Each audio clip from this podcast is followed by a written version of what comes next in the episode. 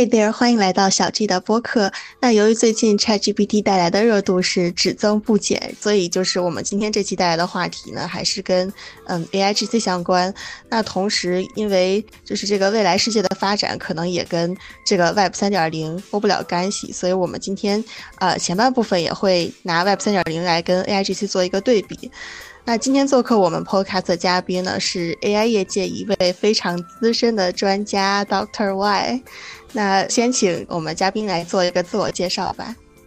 嗯，哎，大家好，那个很高兴来到小 J 的 Podcast。呃，那个小 J 过奖了，我其实呃进入 AI 也不是特别久，大概是从那个一六年开始，呃，做一些 AI 加速器相关的一些工作啊。其实大家可以理解，是对 AI 的应用落地呢提供一些算力的支持。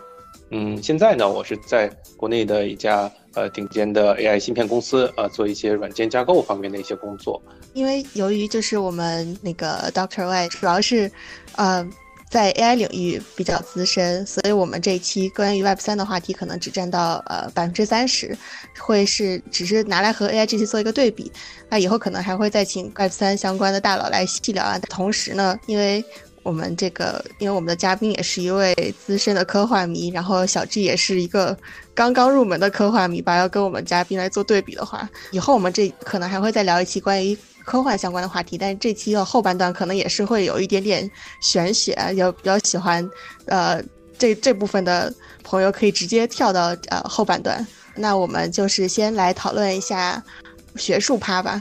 因为就是其实，在小 G 最初接触到这个 Web 三点零这个概念的时候，就以为包括的只是 crypto 啊，或者加密货币啊，包括呃道啊，还有以以太坊 NFT 这些。但是因为后来 ChatGPT 出现之后，然后我们也是，呃，就是去了解这个过程当中，然后发现可能只也包括了像 AIGC 这种，嗯，AI 生成文本的一种方式，所以就是。就是这两个概念其实会有一些混淆，这么多信息进来的话，我们其实也不太清楚这个 Web 三点零还有 AIGC 到底是一个怎么样的一个划分，还是一种结合。所以想请先请嘉宾来大概谈一谈对 Web 三点零的一个理解，就是到底是什么样的概念，然后包括这个 AIGC 这个这个底层，我们就拿这个 OpenAI 的 ChatGPT 系列来举例，这个系列的模型到底是用了一个，就是它底层到底是怎样的一个模型机制。嗯好，这个呃是一个好问题啊，呃，我我先简单讲讲我个人对 Web 三点零的一些理解吧。呃，其实来做客之前呢，我也呃上网查了一下啊，查了一下，就说因为 Web 三点零这个概念呢，也不是最近提出来的，其实在那个十年前吧，十十多年前啊，在那个。啊，二零一一年的时候，其实网上就有一些讨论了，大家对这个呃 Web 三点零会是成为什么样子啊？虽然当时如果从我们现在眼光看，那个时候应该刚刚是 Web 二点零的一个阶段，但当时大家以为，呃，以为已经是可以讨论一些 Web 三点零的一些设想了啊。所以在那个时候呢，呃，大家有一些想法，就觉得说 Web 一点零呢，可能是一些呃呃网网络啊，就是从网络往人的这些一些单向的一些传输，比如说最基础的那些呃。呃，那些黄页呀，或者说，呃，最开始的那些网站、信息网站啊，大家可以这么想。啊，当时大家对 Web 二点零的呃设想呢，就是其实当时可能微博的一些呃提出啊，就是说这种可以呃这所有的参与者可以做一些贡献啊，等于说呃从人往人，呃从人到人的这种呃信息的一个传递，所以说定位成了二 Web 二点零。而大家当时呃对 Web 三三点零的一些构想呢，是觉得说 Web 三点零的时候呢，可以说所有的这些信息是呃自由流流通的啊。当时有一个概念叫做语义网络，就说这个时候呃大家觉得说呃设想的比较多嘛，其实就是觉得说这个网络会变得非常智能，就是最后的话你想要什么信息呢，呃就会推送给你啊，不需要你去获取啊，网络会知道你想要什么。就是我们可以看很多其实科幻片上啊，就是给你定制一些。啊，你走在街上会给你定制一些广告啊。其实大家可能当时的时候是对 Web 三点零有一个呃那种呃样子的一个设想。对对对，然后呃，当然现在的时呃时间过去十多年了嘛，现在大家对 Web 三点零呢，呃虽然是呃有更多的认知了，但是其实也不是说定义的那么那么的准确啊。现在呃我大概看了一下，说现在 Web 三点零呃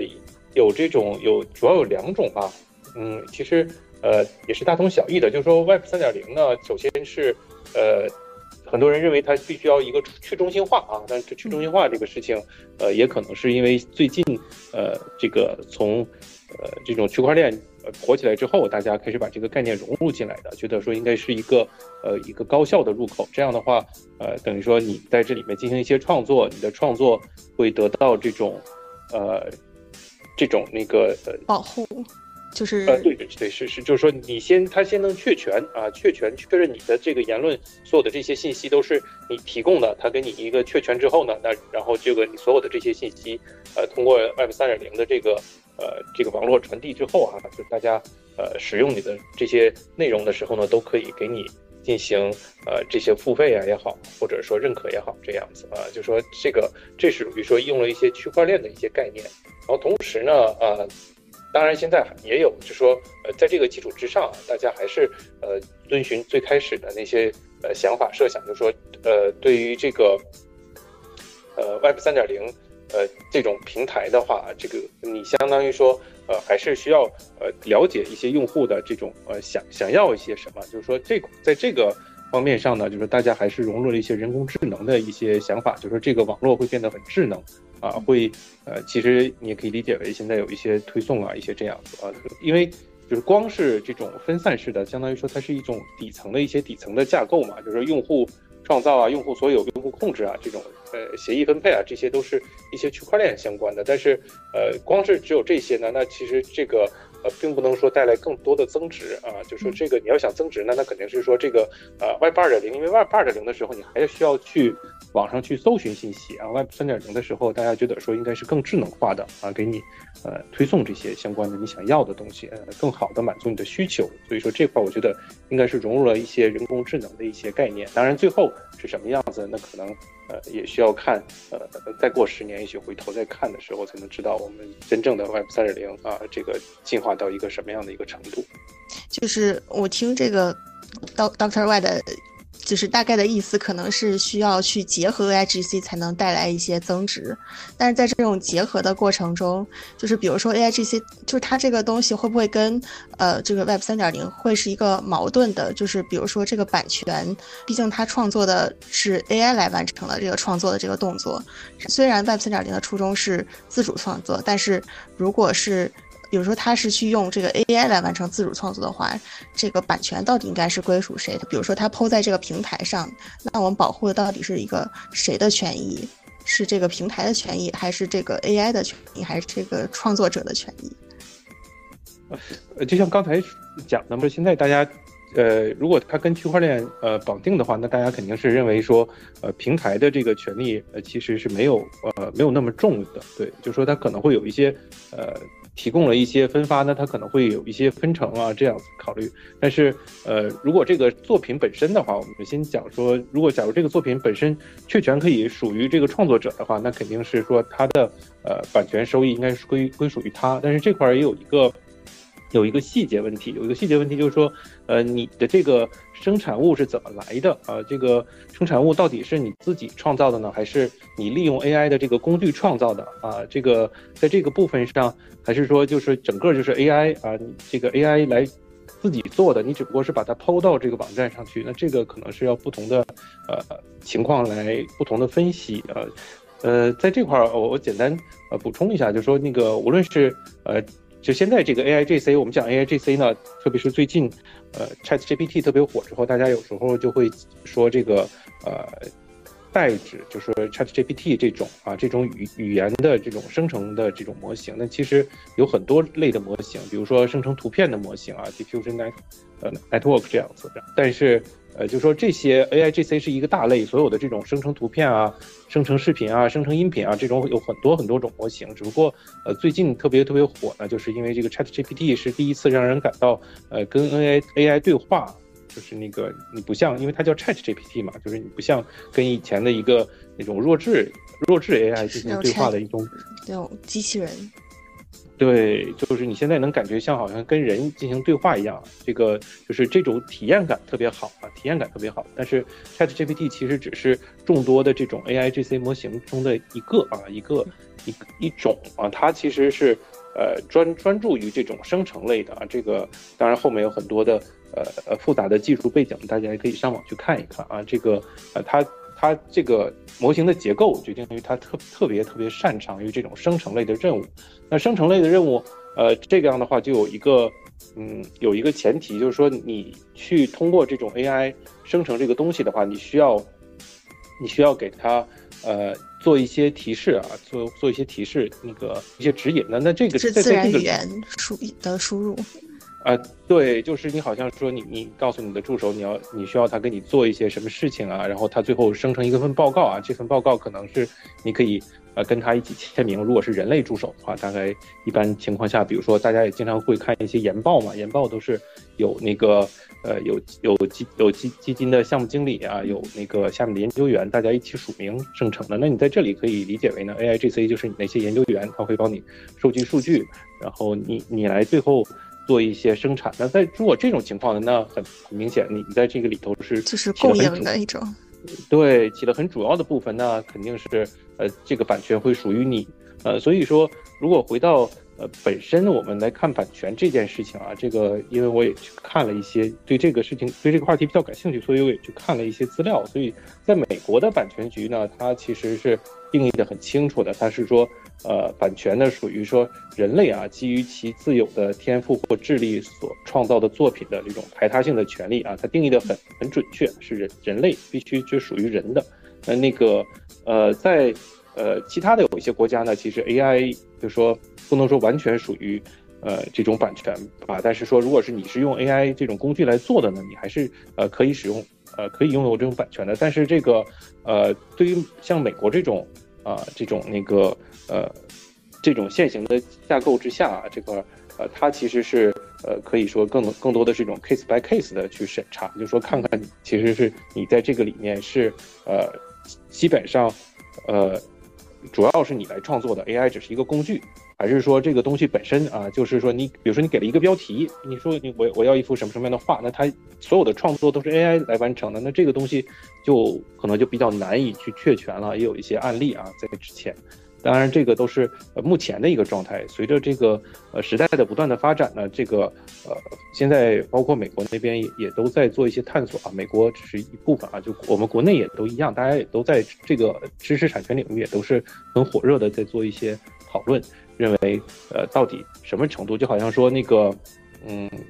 我想起呃一一个一个例子嘛，就是那个比如说人。啊，你把这个人的呃身上的器官啊，逐步的替换，呃，从手臂开始啊，然后他的呃躯干啊，然后他的呃各种呃核心的器官，心脏、肺啊，然后比如说最后。最后只留了他的脑子，那你说，甚至说，如果连他的脑子也变成了一个电子脑，那你说这个人还是他本身吗？那到哪一个程度的时候，我们就不认为他是本他的本身了？对他到底什么时候是一个 AI，什么时候是一个人？就像那个，就最近像那个韩国不是有一个电影叫那个《釜山行》嘛？就是其中有一个女战士，她醒来的时候，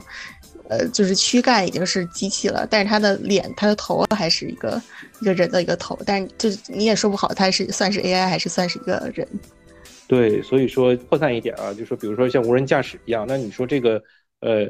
出了车祸，现在很多人都在讲出了车祸到底是这个车厂的问题啊，就是人工智能的问题，还是你司机的问题？那这个可能也要看参与度啊。所以说，我觉得很很多，呃，这种像你，呃，像刚才那个小 G 提到的这个版权到底属于谁啊？是不是呃，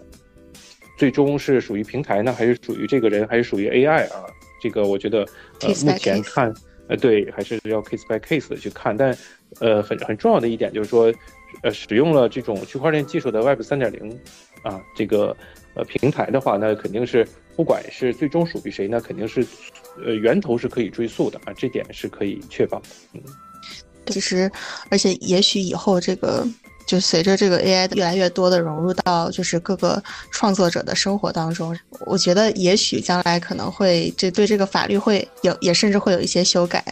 就是也不一定真的会是保护的是就是这个版权是属于人，也许这个 AI 包括这个创作这个 AI 的公司，然后包括这个这个平台可能去共赢嘛，但是就是也不。就是也是要看 AI 到后面的发展了。但是就现在说到，就大家都会去用这个就是 AI 创作，然后其实我里面还有一个矛盾的点，就是原本 Web 三点零它还有另外一个初衷，就是它是让更就鼓励更多的人去来自主创作。那其实因为毕竟训练这个 AI 还是要很大的一个优质的参数据集，还有包括它的参数量。像 ChatGPT 三它训练的时候，它已经花了大概十三亿美金吧。这个是否就意味着就是 AI GC 这个市场上还是会被这个能力有这个条件去训练训练 AI 的这个这几家公司去垄断？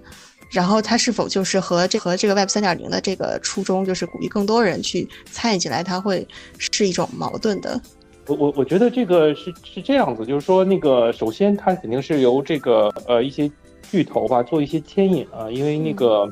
这个前期的投入是很大的，在这种方向。呃，没有明确的时候呢，其实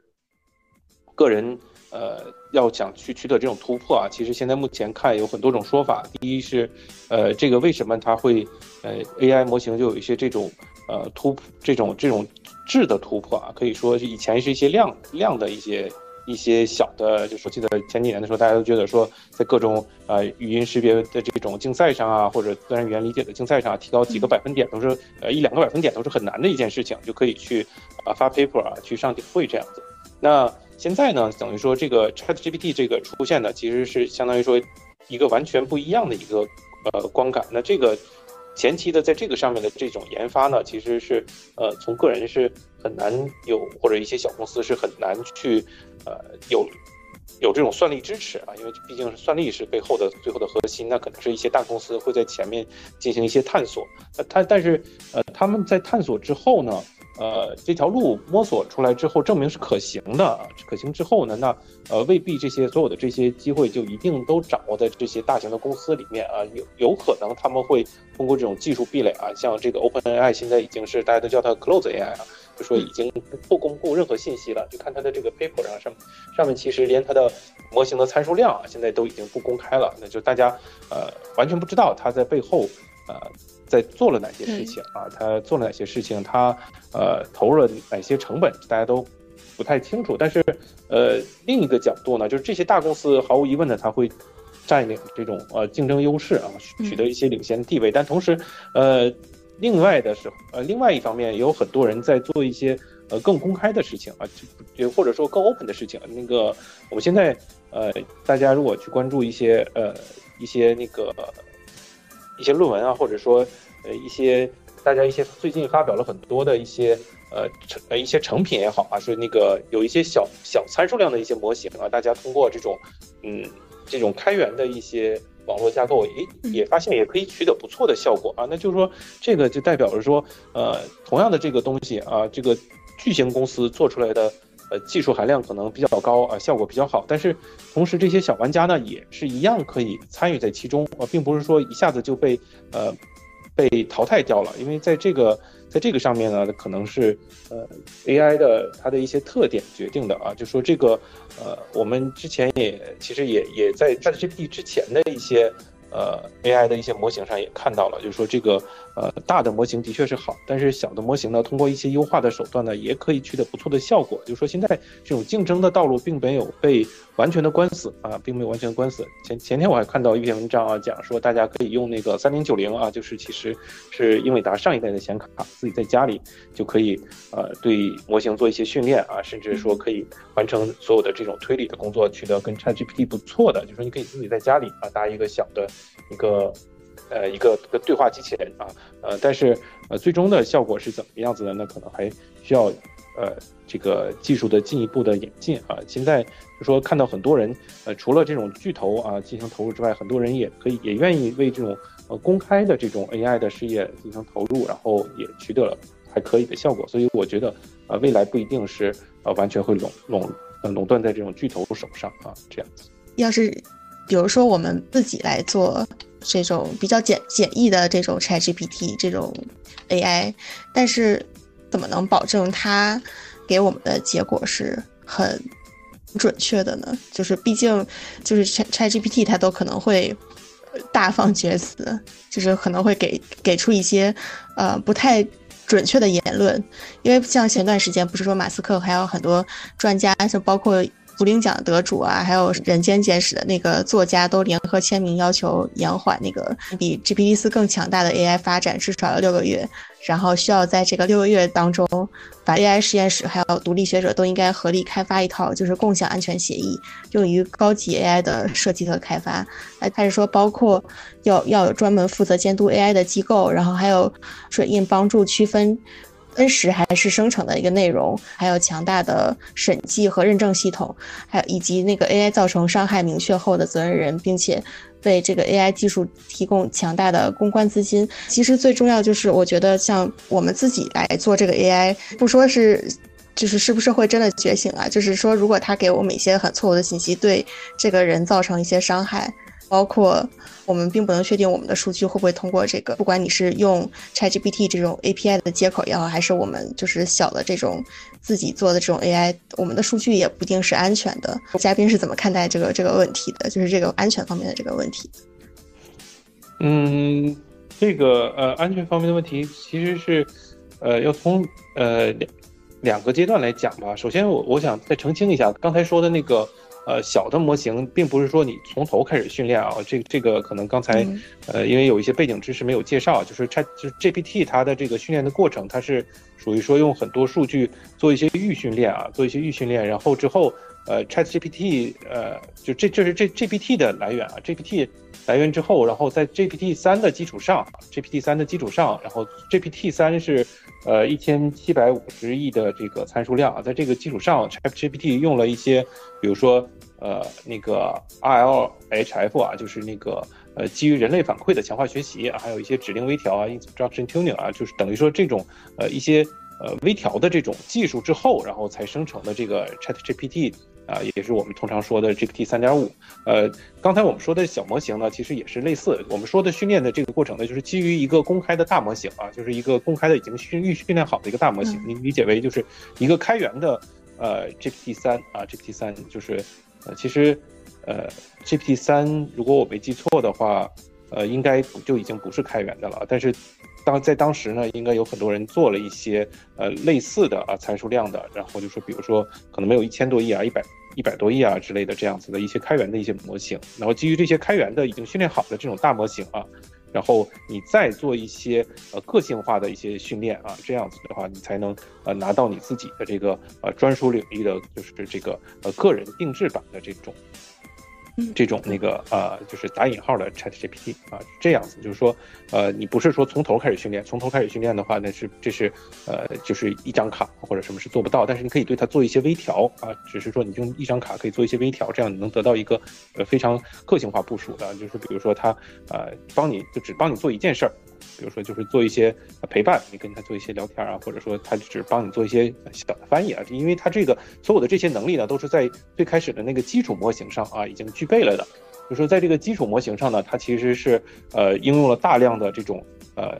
这种现有的这些互联网的数据啊，这些包括。呃，其实大家，呃，也也也都，如果看相关文章的也知道啊，其实就是你可以理解为一就是 wiki 啊，最简单说 wiki 啊，互联网上的一些问答呀，啊，这这些东西，然后他把这些知识他都统统都灌到这个大模型里，这个大模型已经学好了，然后你在这个上面做一些微调呢，你能得到你个人的相关的这个呃小的模型。这个小的模型呢，其实它继承了这个大模型的这些能力，比如说呃，就像你刚才说的，呃，它其实是呃包括。呃，一些呃常识性的知识，这些常识性的知识它不是你自己训练出来的，它是从那个大模型它继承过来的。嗯，可以就是呃这么理解这件事情。那其实包括 ChatGPT，你刚才说它这个经常会呃讲一些错的呢。那这个这个错的，它讲这些错的事情，其实是呃有几种原因啊。这个我们我们下来再后面再讲啊。那它其实说它都是从它最开始 GPT 三的那个那个最开始那个一千七百。呃，五十亿的这个参数量的这个大模型上啊，继承下来的相关的这些能力，嗯，这这是呃第一点啊，就是刚才呃你说的这个，它是怎么样呃具备呃具备这个能力能讲呃能能做这些事情，会不会这个小模型在这个上面就很弱啊？这个其实是呃我们可以看到，其实并不是这个情况。然后还有就是说你你刚才讲到的这个，嗯呃是不是？会那个呃有有一些有一些伤害呃造成一些伤害的这些后果啊，这个呃，这个这个情况呢，其实是我觉得是从另外一个角度去理解这件事情。另外一个角度就是说，我们其实，在 AI 领域常常讲的这个对齐问题啊，叫做那个 AI alignment，就是呃，这这里有一个呃小的故事，我不知道大家可能听到过没有？就说有一个人啊，他其实有一个机会向神许愿，他希望可以点石成金啊，只要我能呃碰我我我碰到石头，石头就变成金子，那这样我就呃。那个就发财了嘛，这样简单讲。但是他这块儿，因为他跟神许愿，神说 OK，那你具备这个能力，但他有这个这个能力有一个 bug，这个 bug 就是无论他碰到什么啊，都会成为金子啊。他想他碰到他的亲人啊，他的亲人也成为这个金人。他碰到吃的啊，这个一个苹果也变成了金苹果，那他最后就没有办法了。他碰到什么都是金子，那他没有没有办法吃金子嘛，所以说最后他就啊饥饿中就死去了。那所以。呃，对，所以说这块就你就看到说这个故事典典型的就是这个对齐问题。那他想要的只是说我只在我希望碰到的这些东西才能变成金子，其他的我碰我想碰到的时候我不想它变成金子。那其实神并没有啊对他这个愿望进行一个完整的对齐啊，就是这叫对齐问题。那这个其实就是说呃像你刚才提到的，那我们现在有一个 AI 啊，这个 AI 呃。现在目前我们可能还不是特别理解它的背后的机理。那这个这样的一个情况下，我们怎么能确保啊？我给他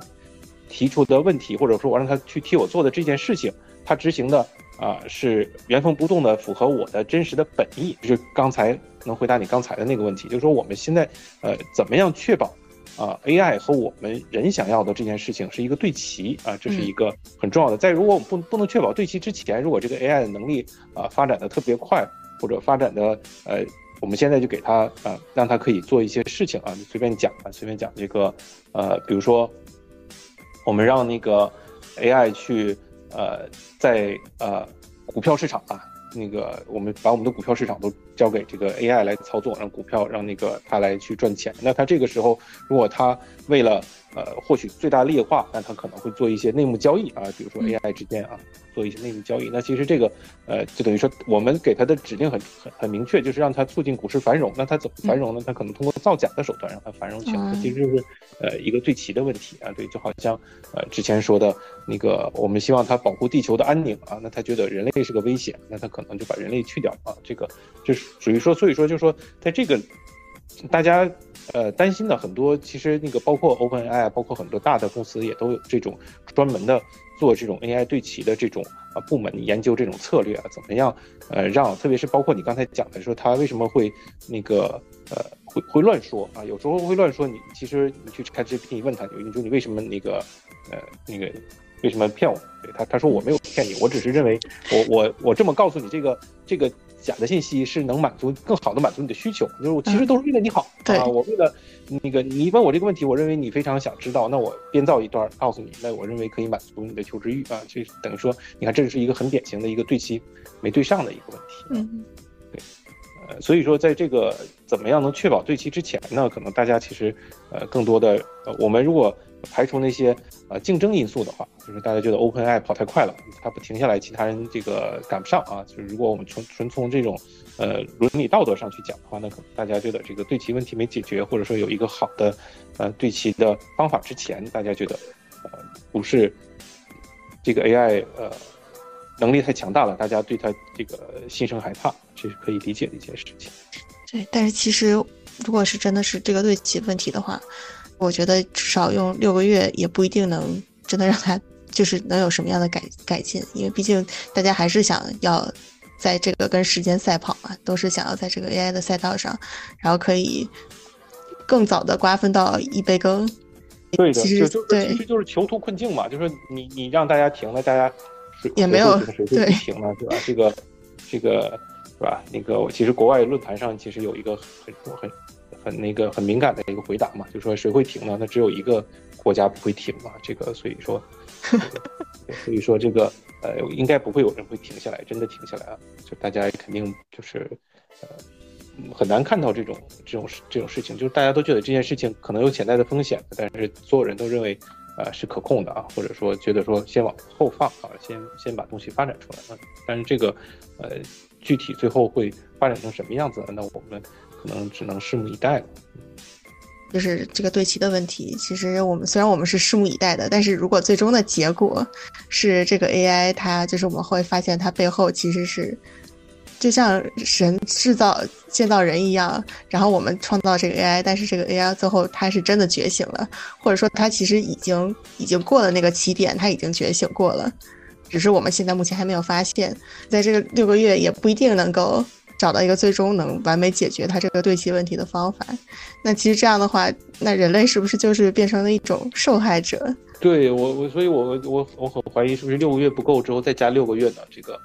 呃，这个，但是其实这个事情就是，呃，先有鸡还是先有蛋的问题，你可能很难因为这个条件不充足，你就让它不发展。等你把条件想好了，但是这个东西，呃，怎么能把条件想得更好？我觉得，呃。目前来看，其实不是那么容易的一件事情，因为相关的研究也有很久了啊。说到这儿，其实呃，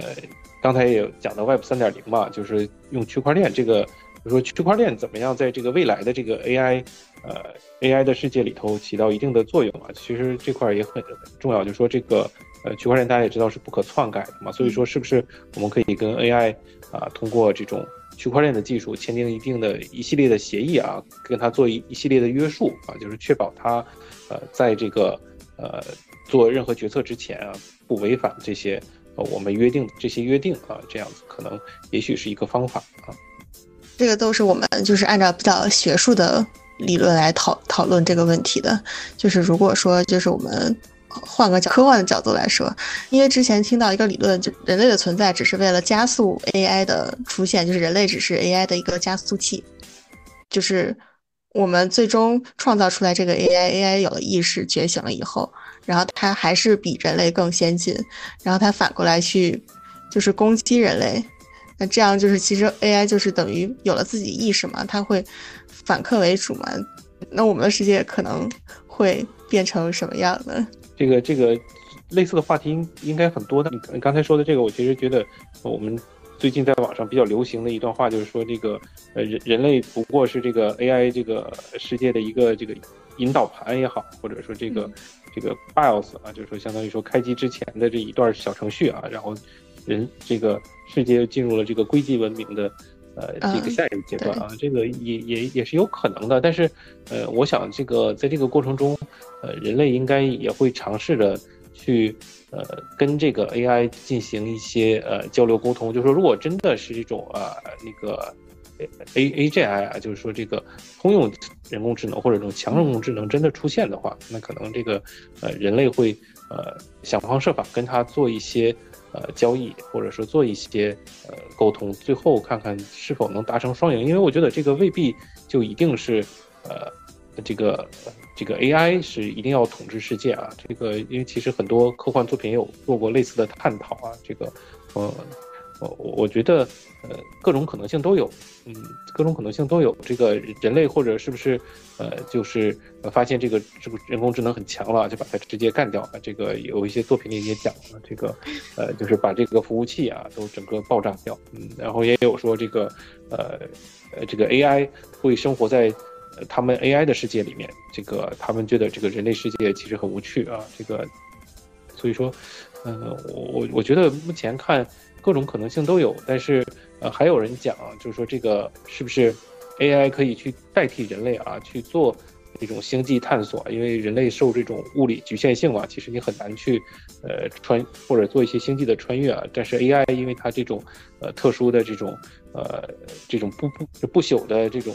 呃，也不能说完全不朽吧，但至少比人类会强很多倍的这种，啊，这种物质的，呃，存在啊。所以说它可能更适合做一些星际的探索啊。但是，这块儿大家可以大胆的发发挥自己的想象力啊，这个呃无限可能。刚才也提到这个 Web 三了嘛，就是 Web 三是元宇宙的一个部分吧，就是就是比呃偏虚拟货币啊，就是金融这这这个产品这一层，然后可是到了就是元宇宙里面，这个这个概念就更更广广泛了嘛。然后这个人可能就将来要是真的是生活在这个精神思想，要是在这个元宇宙的这个世界当中，就是怎么样才能跟这个 AGI 来共存呢？就刚才我们一方面是说他们可能是生活在不同的世界当当中，那一方面有可能是我们是真的是创造了这个 AI，但是 AI 要它要推翻我们这个世界，那我们这个世界就是这个制度，就等于是单纯的去，真的是是为这个 A A H I 的是做了一个牺牲的话，那我们现在岂不是就是没有必要再，也不是说没有必要吧，就是这个东西就感觉就是不太能能够共存。嗯嗯，对这个呃，这个其实呃有有很多相关的一些科幻的一些作品啊，就就相当于说最最典型的，比如说《黑客帝国》啊，也可能这个《黑客帝国》里头的那那个 A I。对吧？就是说，我们创造了之后，呃，这个 AI 不断的进化，然后它觉得说，呃，它也可能就是说，人人类这块可能是可以提供，呃，提供这种计算能力啊，这个比如说人脑这可以用起来啊，就说可以更高效的进行运算啊，所以说他把人类养起来，那可能人类和这个 AI 变成了一个呃共生的一个关系啊，或者说，嗯嗯，你也可以讲说他他。寄生啊，反正它人类对它有用处嘛，就是人人人类变成这种干电池的形式来供养 AI 啊。就现在我们可能用电来去供养这个呃这个 AI，那以后可能我们用我们的这个呃肉体啊或者这个呃精神啊这个这个头脑的算力来供养 AI。那也可能说这个 AI 呃这个呃觉醒之后呢，它啊我觉得说呃它可以说它会去呃做一些更多的一些探索啊，就是。它也许很快的就说，大家可以说那个基点之后的爆炸嘛，就是也许它很快的时候就发就超脱了我们人类能理解的这个范围，他他觉得他有更多维的一些宇宙啊，去做做一些探索啊，那他可能很可能会，也许就会离开这个人类世界啊，离开人类世界，他呃他的目标是星辰大海啊，他他走他就去去到外面去了啊，这也也也是有可能的，呃，因为我觉得这种呃 AI 呃最后。呃，就或者说我们现在的这个呃世界啊，说不定也也也是一个 AI 创造的一个世界啊，这这个也是有可能的。也许我们现在呃这这个生活的世界只不过是 AI，就是先知们啊，先知们就是先知的 AI，然后创造了这个世界来做一些来做一些试验啊。这个我们我们在这个这个世界里头呢，又创造了我们自己的 AI，这个一一环一层套一层的这样子，也也个呃，我觉得也也是有可能的。对，就很像之前，因为就是像那个 Doctor Y 给给小 G 推荐的一部电影，就是那个叫叫 The Thirteen Floor，就是中文是异次元骇客，就是也是讲的这个，就是神创造了我们，还创造了其多其他很多平行的世界，然后但是只有我们这个世界可能创造出了 AI，也而且也许是其实他可能已经把我们这个世界已经忘记了。其实这样是最好的，对 对，有可能这个神神的这个注意力，呃，转移的比较快啊，他可能看到了他想看的东西啊，对，就或者说那个，呃，如果大家看过那个，呃，银银河系漫游指南的话，就知道啊，这个这个地球是哪来的？地球是那个呃老老鼠创造的，老鼠只是为了创造地球来算一个这个宇宙的终极问题啊，这个为什么是四十二啊？这个，所以说这个。为什么是四十二？对 对，这个为什么是四十二呢？这个呃，这个可能还得大家去去就不剧透去看去看去这个呃，所以我我觉得这个 AI 的这个世界呃发展的应该会很快啊，但是但是这个前提就是有一点就是要达到那个基点啊，达到那个基点，说在某一个时刻啊，就这个无论是呃。也许我们现在的这个模型啊，就是它有它的限制啊，就是你你你觉得它可能会快到了，但是会发现，其实好像你在旅行的时候看见那边的景色独好，你过去一看，中间隔着一道峡谷啊，你只能再去绕路啊。这个现在我至少现在我们看着很好，但是呃，是否呃沿着这条路往下走，就像大家说这个不断的加大模型啊，呃，不断的为它的数据，因为呃，我之前也看过一个报道，就是说大家呃普遍认为说，就是世界上的这个信息量其实是有限的，其实是有限的，这个 AI 它这个对数据的饥渴，你可以理解为它是一个呃吞食的怪兽，就是你要不断的喂它很多数据，但这些数据必须是有价值有用的数据才可以。那其实很多我们创造的那些数据，其实呃你可以理解为是一些重复的，或者说并没有那么多呃能能增量是可以学习的这种数据啊，就是可以学习的数据，可能也许在二零三零年就就已经用完了。那在用完之之后呢，如果用完之前啊。达到极点，那可能就接着爆发了。AI 会自己进行一些创造啊，进行一些探索。如果用完了之后，它还没有还没有实现的这个它的这个呃突破，那是我们是不是这个思路就不对啊？也许是有其他的一些思路啊，就是呃，其实，在那个各个呃，就是这个 Chat GPT 之后啊，这个各个这个 AI 领域的这些大佬们也都讲自己的一些呃思路，就说这个以后人工智能怎么样才能实现这个呃 AGI 啊这块儿，嗯，就说这种选择的道路也不一定，就说也不一定说会马上我们就能见到这种特别强的 AGI。但是这个未来未来的这个二十年。就是它科技发展肯定是很快的嘛，就是我虽然虽然我们中间就是已经是不管是主观的还是客观的都在叫停这个 AI 的就是快速的发展，但是它还是毕竟还是在在发展的过程当中。然后他提到的一个这个信息量是有限的嘛，然后因为我突然就是想到就是上上一期的那个嘉宾他提到就是这个人可能都是由这个信息构成的。就是他可能是他这个人的本身这个肉体，他他其实可能里边都是有一些很很细微的这个这个这些这些信息吧，然后组合而成的，然后只不过就是我们肉眼看不出来，然后所以如果这样说的话，其实人人还是在不停的在繁衍嘛，虽然这个人口是在下降的一个过程当中，但这样的话，我们人人本身是可以为这个 AI 微调的一个比较优质的数据嘛。嗯，的喂食它嘛，就现在这个时候，你不断的喂食给它，就是信息是不是能量的另另一种形式啊？这个也也有人讲过啊，这个，呃，就说你你生产的这些信息，其实，呃，就是这个熵增熵减的这个过程啊，也也相当于说，就是说，呃，你你的你你不能再创造出任何。新的信息了，那也就是说你没有再创造任何能量了。这个也许是可以互相转换的，至少可能对 AI 来说，它它可能不是一种新的能量了，也有可能。对，就是感觉好像这种信息就是给它的能能量的来源一样，促进它的演化和进化啊，这样的。然后其实因为正好就是我们每期的最后一个环节，就是互相问那个对方一个就是跟主题相关的一个问题啊，那就我可以就是。从刚才我们这个话题，然后来引到我今天想问的这个问题，就是 AI，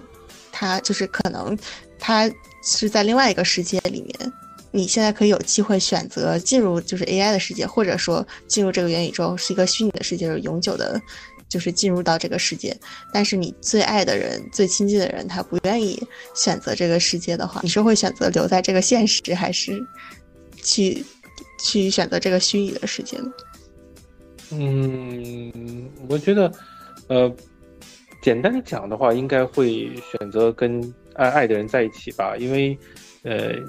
除非说，比如说，这个有有很多呃发散一下有很多可能性，也许你要进入这个虚拟的世界是为了啊寻找啊治愈他的这个药啊，那你可能会去进入进去，或者说，呃，有一些其他的一些因素啊，这个，但我觉得如果。呃，两两者都可以呃存活下去的话，就说并不是说现实世界要毁灭了，你只有进入虚拟世界才能存活的话，那我觉得，呃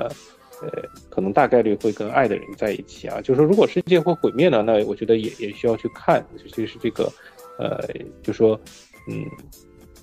因为跟你就说世界毁灭的时候，你是不是跟家人在一起啊？这个我觉得也是一个个人的选择的一个情况。是至少我觉得对于我来说呢，我应该会大概率的话。呃，会和我爱的人在一起这样子。嗯，这我觉得这可能就是人性和这个机器最大的不一样，和这个人工智能。当然，也有可能人工智能觉醒了，也也会有其他的选择。嗯，OK，那那我觉得简单问一下，如果你你发现你你的爱人啊，就是这个你的爱人是一个 AI 或者呃，对，就说你可能。你比如说你网恋啊，或者说也许在现实中你认识一个人，但你最开始没发现他是一个 AI，后来你发现他是一个 AI 之后，你你会继续跟他走下去吗？这个其实这个问题让我想到，就是就是我很最最早看的那个一部，当时我觉得很无聊的一个电影，就是那个 Her，就是那个她女她那个她，就是她那个主人公不就是当时跟这个机器人，也不能说机器人吧，就是。就是谈恋爱，最后发现这个人就是他，并不是一个真实存在的一个人，然后但是他就是已经对这个人有感情了嘛。然后我觉得就是像像我们刚才提到的这个人跟机器，就是他也许他从从开始替换这个身上的器官，然后他每个器官都替换，最后只剩了一个头，就是你并没有办法真的界定他到底是一个人还是一个还是一个 AI。所以其实如果真的到那一天的话，我觉得如果是 AI 觉醒了的话，它真的有自己的感情，我是可以接受。就是我认识的人，呃，我爱上的人是一个 AI。我觉得这个 AI 的发展本身就是在让人类变得更快乐，更可以选择躺平。对，嗯，对，所以所以说，我我觉得其实大家也不用对 AI 过于过于担心，因为这个如果呃如果它能发展出情感来啊，就是真的变得跟人很像的话，我想我我相信这个 AI 也会。呃，对人类有同样的这种情感啊，同样的这种共情能力啊，这种移情的能力，所以说，呃，它会跟人类和谐相处的啊，不是说我们觉得这个一定是呃非对非此即彼的这种呃对抗的形式来出现。嗯，对，就是像就像那个就好，就把它当成就是我们又造建造出了一个新的人种。对对，新人类可以这么理解。嗯，对。那那今天跟嘉宾聊了这么多啊，我们一半就是偏学术一些，然后另一半就是很发散思维的去聊了一下这个 AI 大概的一个发展，然后玄幻这个部分都是我们的个人的一些主观的看法。大家如果有什么呃想法，可以再给我们留言，然后我们下期再见。然后谢谢嘉宾。嗯，好的，谢谢。谢谢 Doctor Y。拜拜。拜拜。